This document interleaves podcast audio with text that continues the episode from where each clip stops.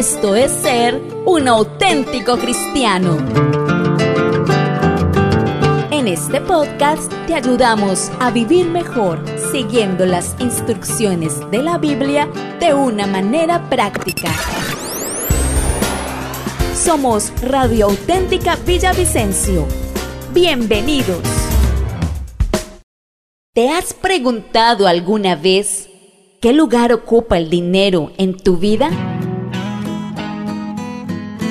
A través de esta charla de nuestro director Héctor Andrés Cortés con el ingeniero y especialista en gerencia comercial Juan Carlos Martínez, nos confrontaremos con esta y otras preguntas a la luz de la palabra de Dios.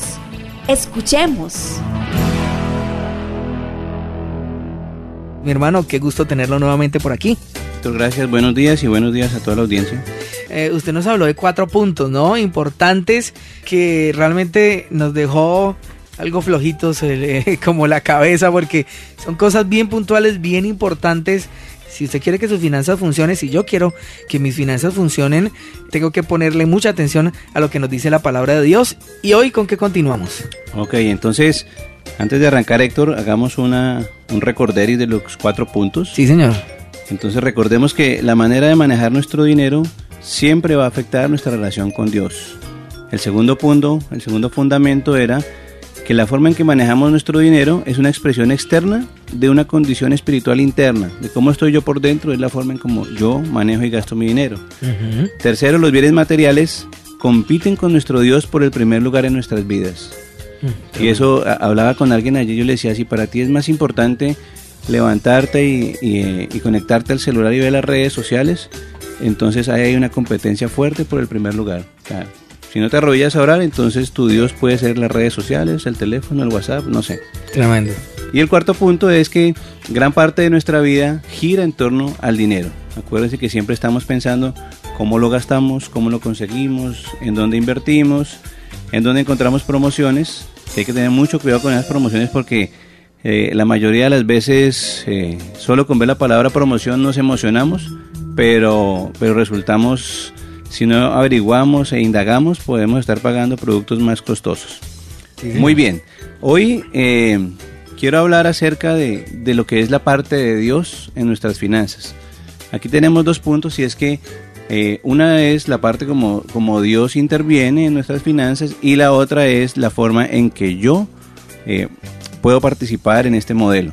Entonces, cuando uno eh, se, remite a la palabra, dicen los estudiosos que hay más de, de 250 nombres para, para referirse a Dios, en la forma en que lo, podemos conocer. Entonces, pero en el área financiera hay un único nombre que es el que el que yo uso y el que le, aconsejo a las personas que, están conmigo que lo usen y es el de Señor. Él es el Señor. Cuando yo tengo claro que Él es mi Señor, la forma en que yo vivo va a estar totalmente determinada por la forma en que Él me guía.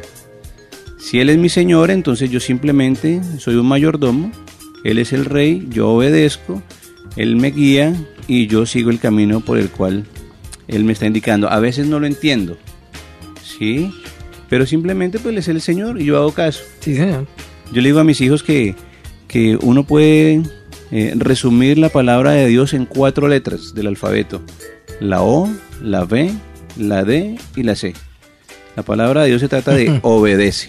Sí, señor. No es más. Entonces, respecto a la parte de Dios, hay tres aspectos que, que debemos siempre tener claro. Uno, el más importante es que Dios es dueño. Sí. Cuando yo uso la expresión mi de forma regular y de forma continua, mi esposa, mis hijos, mi plata, pues entonces resulta que, yo me estoy creyendo el dueño. Mm, tremendo. Sí, pero yo simplemente soy un administrador. El Señor es el dueño de todo. En el Salmo 24.1 dice, He aquí, de Jehová tu Dios son los cielos y los cielos de los cielos, la tierra y todas las cosas que hay en ella. Perdón, eso está en Deuteronomio 10:14. Y el Salmo 24:1 dice, de Jehová es la tierra y su plenitud, el mundo y los que en él habitan. Entonces, si tú estás en el mundo, pues le pertenece Tenemos un dueño. Tenemos un dueño. No te manda solito. Entonces, hay cosas específicas que debemos saber sobre los principios que el Señor revela en la palabra de Dios.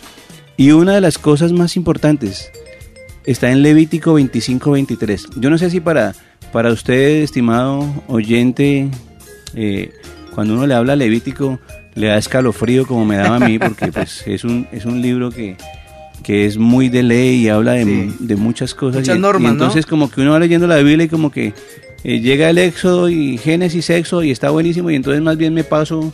me salto. me salto el Levítico porque el Levítico eh, me cuestiona muchas cosas.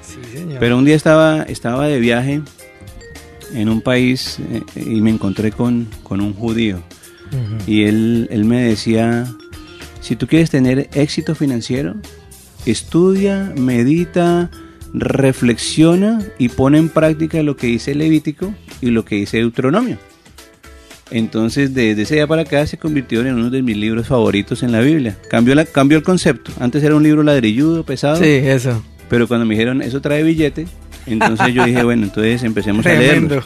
Pero entonces en Levítico 23 dice algo muy importante que identifica a Dios como dueño de toda la tierra. Y dice, la tierra no se venderá a perpetuidad, porque la tierra es mía. En Ageo 2.8 dice que Él es el dueño de los metales preciosos. Mía es la plata y mío es el oro, dice Jehová de los ejércitos. En el Salmo 50, 10, 12 nos dice, porque mía es toda la bestia del bosque y los millares de animales en los collados. Todo lo que se mueve en los campos me pertenece. Si yo tuviese hambre, no te lo diría a ti, porque mío es el mundo y su plenitud. Entonces cuando yo entiendo que Dios es el creador de todo, que Dios es el dueño de la tierra. Cuando uno, yo no soy de esta, de esta hermosa tierra llanera, pero yo veo aquí mucha gente que dice es que esta tierra es mía hasta donde usted le alcance la vista.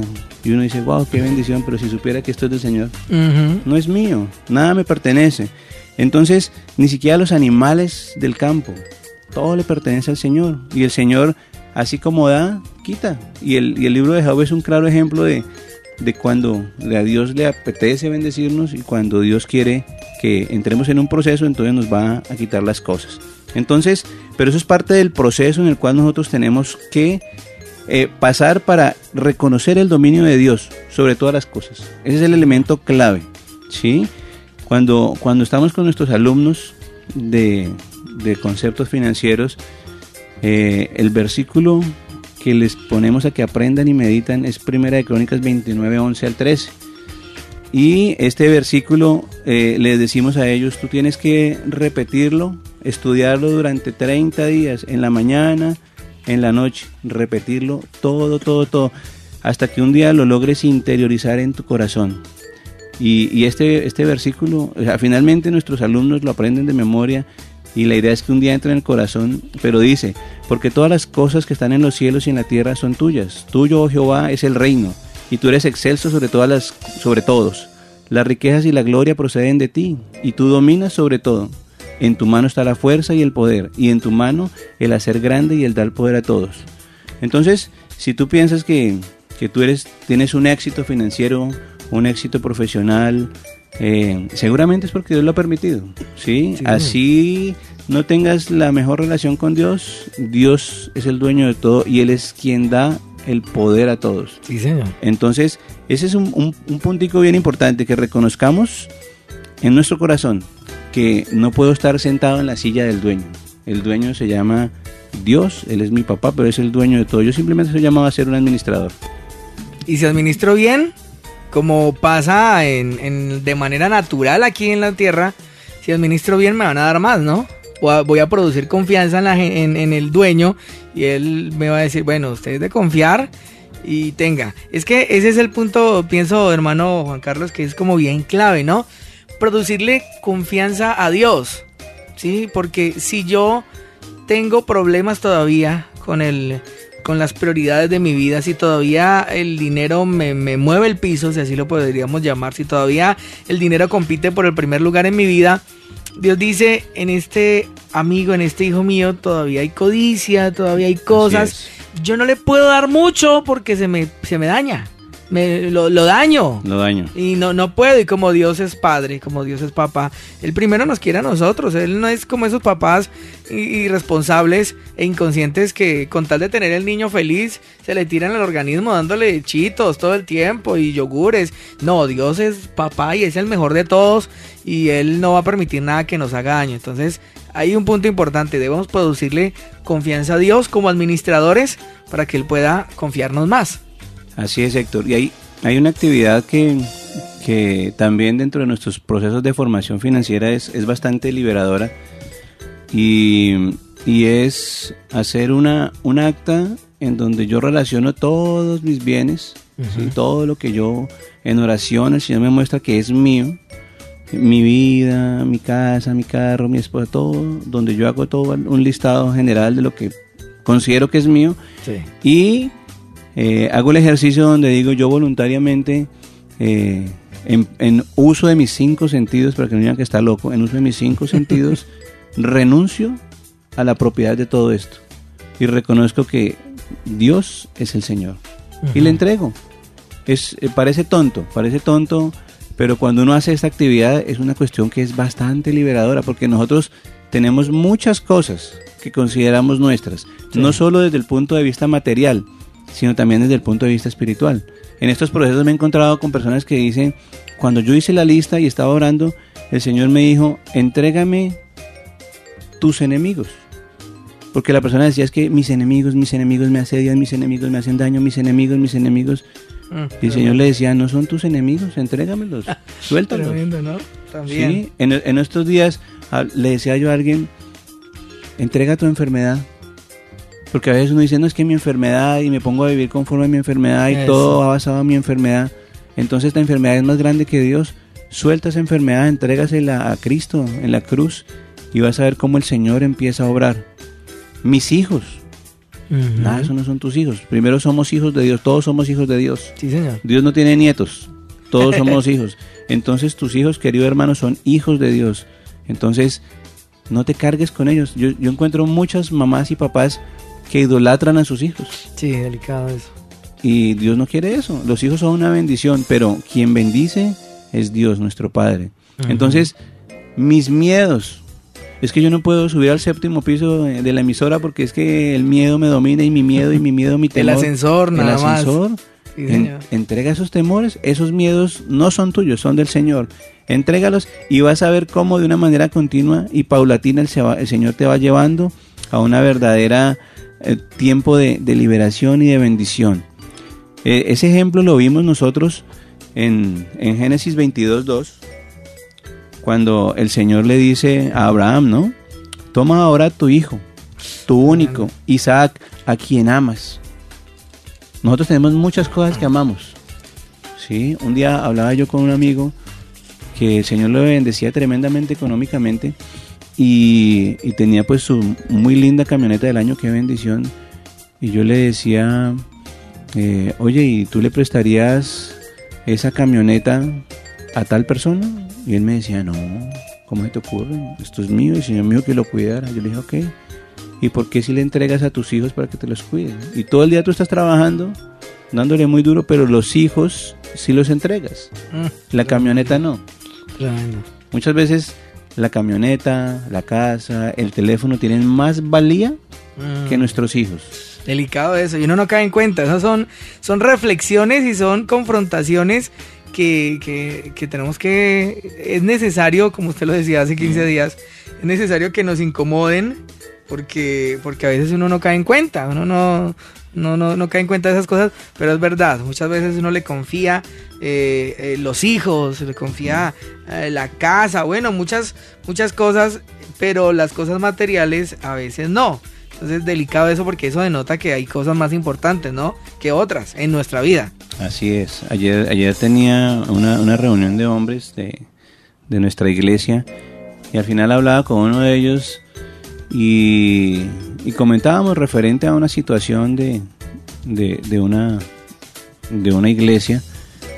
Y él decía, Juan, pues el Señor ha puesto en mi corazón que yo voy a, de lo que él me está dando. Me, me, dijo, es que me lo acabo de poner ahorita cuando estábamos hablando, o sea, me confronté y entonces dijo, yo voy a empezar a apoyar económicamente esa iglesia. No es mi iglesia, porque él se congrega con nosotros, es otra iglesia. Y dijo, pero, pero voy a empezar a apoyarlo. ¿Por qué? Porque es que Dios lo mandó. El dinero no es mío. Entonces, cuando yo soy sensible a la voz de Dios y empiezo a, a que lo que Dios me dice es importante para mí, sin empezar a cuestionarlo, Señor, pero es que yo no conozco al pastor, yo no me congrego allá, yo no recibo bendición de allá, pero pues el Señor te manda. Entonces, Él es el dueño y si el, si el dueño manda, pues simplemente yo obedezco. Entonces, importantísimo que tengamos en cuenta que dentro de la parte de Dios, a Él le compete primero ser el dueño, no nosotros. Sí, Señor. Ese, ese puntico es la columna vertebral de lo que sigamos hablando de aquí en adelante, que Dios es el dueño. Segundo punto, Dios está en control de todas las cosas. Todo lo que ocurre en la tierra, Él lo controla. ¿sí? Entonces, dice en la palabra de Dios en el Salmo 135, 6, todo lo que Jehová quiere lo hace, en los cielos y en la tierra, en los mares y en todos los abismos. Porque es que Él tiene el control de todo. Dice en la palabra de Dios también, en, Isaías 45, 6, 7, el Señor está en control de las situaciones difíciles, hermano, póngale cuidado. Para que se sepa, desde el nacimiento del sol y hasta donde se pone, que no hay nada más que yo, yo Jehová y ninguno más que yo, que formó la luz y creó las tinieblas, que hago la paz y creo la adversidad, yo Jehová soy el que hago todo esto. Entonces, es importantísimo que tengamos claro que Dios está en el control de las cosas. Cuando yo sé que eh, estoy pasando por una situación de dificultad, y, empiezo a vivir por las emociones, las emociones me dominan. Claro. Pero si yo enfrento esa dificultad basado en un versículo que el Señor me ha enseñado, una palabra, una reflexión que me ha enseñado, pues puedo tener total claridad de que Él está en el control. Ayer tenía una reunión con cerca de 30 empresarios y, y yo les decía eh, la situación económica no es la más fácil hoy. Está totalmente enredado el mercado, hay muchas cosas, muchas variables que afectan. Pero si usted mete a Dios en la ecuación, Él es sobrenatural y puede hacer cosas milagrosas. Les compartía testimonios y ellos al final decían, sí, definitivamente hemos pensado que como es mi empresa, son mis empleados y es mi plata, yo tomo las decisiones como yo quiero. La manejo como quiero, sí, Como yo quiero, pero el Señor les estaba mostrando, métame a mí, el Señor está ahí, Él es un caballero. Si tú no lo invitas, Él no entra. Sí, pero el momento en que Él entra, todo cambia. Inmediatamente la presencia de Dios es poderosa. Una vez estaba con una empresa donde había una situación muy difícil. Y entonces yo les decía, Dios quiere gobernar esta empresa. Y empecemos a orar al respecto. Y con un grupo de personas nos unimos y oramos al respecto. Y le entregamos el control de la empresa. Señor, el control. A los dos días, el 70% del equipo administrativo renunció. Uy, Dios mío. Y entonces uno dice, bueno, ¿y qué pasó? O sea, no, no. En vez de mejorar, como que empeoró la situación, ¿o no, qué? No, no empeoró, simplemente ellos estaban siendo piedra de tropiezo, porque la, empresa estaba siendo gobernada por el mundo, por las emociones, por, por la competencia, por, por la avaricia. ¿sí? Y cuando uno entrega, entonces, cuando yo entrego el control al Señor, el Señor viene y establece luz. Gobierno. Entonces, donde hay luz, todo lo que está en la oscuridad queda revelado. Entonces, quedaron revelados malos manejos, malos negocios, eh, actitudes incorrectas. Y entonces el Señor reargulló los corazones de estas personas y ellos mismos pasaron su carta de renuncia. Tremendo. Impresionante, pero entonces es parte de lo que el Señor empieza a hacer y a renovar cuando yo le entrego a Él el control porque definitivamente es, es importante que tengamos claro que a Dios nada se le escapa. Sí, señor. Absolutamente nada. Hay una palabra que está en Romanos 8:28 y es un versículo que yo me lo aprendí hace muchísimo tiempo y, y lo compartía y lo enseñaba eh, hasta este año, porque el Señor este año me llamó al orden y me dijo, estás usando mal esa palabra. Porque yo le decía a todo el mundo, mira, es que Romanos 8:28 dice, y sabemos que a los que aman a Dios todas las cosas les ayudan para bien. Esto es a los que conforme a su propósito son llamados. Pero entonces yo les decía, y sabemos que los que aman al Señor todas las cosas les ayudan a bien. Entonces no te afanes. Y entonces el Señor me decía, no Señor, no es así. Porque después de la coma dice, esto es a los que conforme a su propósito son llamados. Entonces si tú estás orando por alguien que no conoce al Señor, que no camina con el Señor, entonces no todas las cosas le funcionan para bien. Claro. ¿sí? Si tú estás hablando con un hombre que está siendo infiel a su esposa y que no tiene temor de Dios, pues eso no le ayuda para bien. Si vas a estar hablando con una persona que está enfrentando un proceso judicial y tú vas por darle ánimo como cristiano y le dices, no te preocupes que todo ayuda para bien, no lo haga hermano, porque si él no está en el propósito de Dios, no le va a ayudar para bien. Esta palabra es para los hijos de Dios. Sí, señor. ¿sí? No la puedes usar de una manera eh, inadecuada con una persona que no tiene a Dios como Señor. Entonces, el Señor ese año me la me, me hizo esa Se la clari- ajustó. me hizo esa claridad, me hizo ese otro sí para tenerlo en cuenta y Sí, entonces definitivamente eh, he sido más responsable con el uso de estas palabras. Pero cuando yo soy hijo de Dios, yo digo, Señor, yo sé que esta enfermedad que estoy pasando es para bien y tú te vas a glorificar. Señor, que me quedé sin trabajo, no te preocupes, descansa en el Señor. Sí, Señor, que eh, el clima, no te preocupes. El Señor dice que podrán pasar mil a tu derecha, diez mil a tu izquierda y a ti nada te va a pasar. Una vez estaba en una empresa, cuando trabajaba en, Bogotá, y hubo una reestructuración y todos los ingenieros muy preocupados, no, nos van a echar el jefe, no sé qué. Y, y de pronto eh, yo le decía a alguien que estaba muy asustado, no te preocupes, nos van a subir el sueldo. Entonces me decían, usted está loco, ¿cómo se le ocurre que nos van a subir el sueldo? Y dije, sí, yo creo, porque el Señor esta mañana me decía, podrán pasar mil a tu izquierda, diez mil a tu derecha y a ti no te va a pasar nada. Aunque pases por valles tenebrosos, que tu corazón no tenga miedo. Sí, aunque pases por fuego no te vas a quemar. Entonces, a veces son esas palabras que nos aprendemos, pero tenemos que ponerlas en práctica. Ujú. Y entonces yo ese día decía, no, y y vamos a tener la bendición del Señor y nos van a subir el sueldo. Póngale cuidado. Y al final del ejercicio hubo un revolcón ahí en todo el tema administrativo y de, y de organización de la compañía. Y entonces dice Juan Carlos, y usted ahora se va a encargar de manejar las, las, las cuentas Gold, las cuentas más grandes de la compañía. En ese momento se me triplicó mi salario. Hmm, Tremendo. Sí, y entonces yo le decía, ¿te das cuenta que nos, nos iban a subir el sueldo? Sí, pero todas las cosas no ayudan para bien de todo el mundo, sino para los hijos de Dios. Las que están en el propósito de Dios. Correcto, muy bien. Y el tercer punto, entonces, primero que tengo que tener claro es que Dios es el dueño de absolutamente todo. Segundo, Dios está en control de todas las cosas. Y tercero, es que Dios es el proveedor. ¿sí? Mm, sí. A veces, y ese es un punto muy importante para que tengamos en cuenta nosotros los hombres, que a veces nos cargamos pensando que es que nosotros somos los proveedores. Efectivamente, el Señor ha dejado un mandato sobre nosotros para que trabajemos y demos provisión en nuestra casa, pero no es nuestras fuerzas las que producen la Mm, provisión. claro. Dios es la fuente de la provisión. Él usa diferentes canales para proveernos. Entonces, es importantísimo que nosotros entendamos eso porque, porque si no lo tenemos claro, podemos inclusive en- entrar en, en depresión, podemos entrar, como a mí me pasó hace muchos años atrás, yo decía, yo no sirvo para nada porque es que no consigo un trabajo, na- nadie me contrata, no tengo un empleo, tengo deudas, no sirvo para nada. Pero eso son mentiras que, que Satanás pone sobre nuestras vidas, porque definitivamente Dios es Jehová Jireh, Él es nuestro proveedor. Entonces, es muy fácil decirlo.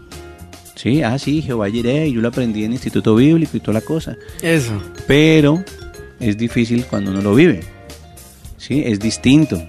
Yo le decía un día a Héctor, el Señor me tuvo 16 meses viviendo de la fe de las aves. Sí, él me decía, sí, perfecto, tú sabes cómo salir de deudas, sabes enseñarle a la gente, pero ahora te voy a enseñar que es dependencia total de mí. Fueron 16 meses en donde, pues, eh, hermano, le tocó usted ajustarse de una forma impresionante y era que uno se levantaba cada mañana y decía, bueno, Señor, ¿y hoy qué? ¿Qué va a pasar hoy? ¿Qué va a pasar hoy? tremendo, ¿no? Sí, fue un tiempo muy lindo de formación preciosa a nivel, a nivel de familia con mi esposa y mis hijos, pero era, era que nos uníamos todos en clamor, Señor, hoy toca pagar esto y proveernos. Sí, y tú dijiste que tú eres nuestro papá, tú eres Jireh. Entonces, cuando uno está en la situación de que Jireh se haga realidad, entonces tú entiendes lo que eso realmente funciona. La fe de las aves. ¿Sí? ¿Por qué te vas a afanar por qué comes o por qué, o bebes si ni siquiera las aves se preocupan por eso? Ni por qué te vas a poner, nada. Y yo decía, impresionante. Durante esos 16 meses viajamos al exterior como no habíamos viajado antes en nuestras fuerzas. Viajamos a nivel nacional también y totalmente como nos gusta a, los, a, los, a muchos colombianos, al gratín. Sí, entonces viajábamos al gratín y encima nos daban para que no, mira, para tus dulces, para que compres un recuerdito. Y yo decía, Señor, gracias. Así paga, pagas tú a quien bien te sirve. Y es, y es ese Jehová que nunca lo va a dejar uno avergonzado. Entonces cuando yo tengo claro que el Señor es mi proveedor, ¿sí? que no está en mí la fuerza para proveer, sino, sino que es Él quien lo, quien lo permite, entonces yo voy a tener una vida mucho más tranquila. Yo quiero dejarlos para, para esta semana que ustedes mediten en Mateo 6:33 durante esta semana, porque esa es una de las palabras que cuando la entendí definitivamente marcó mi vida totalmente, espiritualmente hablando. Y dice, mas buscad primeramente el reino de Dios y su justicia, y todas estas cosas os serán añadidas. ¿Qué son estas cosas? Eh, la comida, el vestido, el trabajo, el dinero, las añadiduras. Pero no sé si ya lo dije la semana pasada que yo no, o a, un grupo de hombres, fue que yo le, le dije, nosotros como cristianos ayunamos, oramos, intercedemos, hacemos guerra espiritual, hacemos muchas cosas por las añadiduras. ¿No tienes trabajo? Hermano, venga, oramos. ¿Está mal el matrimonio? Hermano, venga, ayunamos. Eh, que el negocio está muy duro, hermano, venga, hacemos guerra espiritual. Y entonces hacemos toda, usamos todas las armas que Dios nos da por las añadiduras. Pero el Señor dijo, no te preocupes por eso porque eso va a ser añadido. Más bien, busca primero el reino de Dios y su justicia. Entonces, uno dice, bueno, Señor, y entonces, ¿qué es lo que tengo que hacer? ¿Sí? Si usted, hermano, tiene un negocio, tiene una actividad comercial, eh, deje de pedirle a Dios por el indicador de gestión, deje de pedirle a Dios por, por las ventas, deje de pedirle a Dios por la provisión. Empiece a establecer el reino ahí en su sitio. Cada persona que entre a su establecimiento debería ser transformada, porque usted es un embajador del reino de Dios, debería ser transformada y esa persona debería recibir y sentir la presencia de Dios en su sitio de trabajo, para que de esa forma las añadiduras lleguen. Entonces, yo establezco el reino de Dios y la gente va a decir, wow, yo me siento muy bien allá. Entonces le voy a decir a alguien más y le voy a decir a alguien más y el correo voz a voz es muy funcional y cuando usted se da cuenta, dejó de estar preocupado por las ventas, por los productos, por el ingreso, simplemente se dedicó a establecer el reino de Dios. A veces uno dice, Dios mío, cambia a mi esposa, cambia a la que sea más amable, que me respete. Las, esas son añadiduras. Debes orar más bien diciéndole, papá Dios, ¿qué quieres que haga? ¿Cómo puedo establecer tu reino con mi esposa? Y tal vez el Señor te va a decir, pídele perdón. ¿Sí? Uy, Señor, pero es que yo no fui, no, pídele perdón. Pues Entonces, tú vas y pides perdón y adivina qué pasa. Tu esposa cambia, se vuelve más amable, te respeta, las añadiduras llegan, pero tú estableciste el reino. Tremendo. Señor, es que mis hijos son rebeldes, no me hacen caso, que es que son groseros, altaneros. ¿Qué hago, Señor? Cámbialos, cámbialos son las añadiduras. Entonces es, Padre Santo, muéstrame cómo establezco el reino con mis hijos. Y tal vez el Señor te va a decir, no trabajes tanto, dedícales tiempo, escúchalo, preocúpate por lo que es importante para ellos. Y tú te preocupas, le dedicas tiempo y todo eso, y entonces el chico rebelde deja la rebeldía, el chico que no hablaba empieza a hablar contigo, el chico que eh, todo le sabía feo ahora quiere estar a tu lado. Mm. ¿Por qué? Porque estableciste el reino. Entonces para esta semana yo quiero que ustedes mediten en ese Mateo 6:33 y, y, que lo mediten y lo mediten y lo interioricen en su corazón para que puedan vivir conforme a lo que Dios quiere.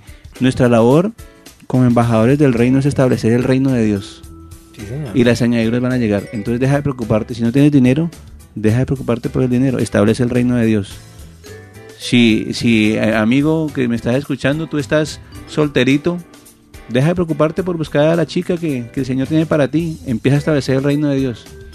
Y tú empiezas a establecer el reino de Dios y vas a ser bonito y atractivo para muchas chicas que, que, tienen temor de Dios. Entonces, y así en todo.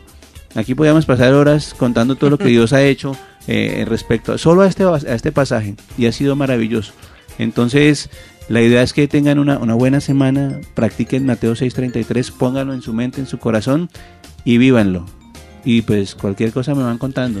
sí, señor. Bueno, Juan Carlos, muchas gracias por acompañarnos esta mañana. Síguenos, síguenos en Facebook como Radio Auténtica Villavicencio, en Instagram como auténtica-villavicencio En Twitter como arroba auténtica 1080 AM.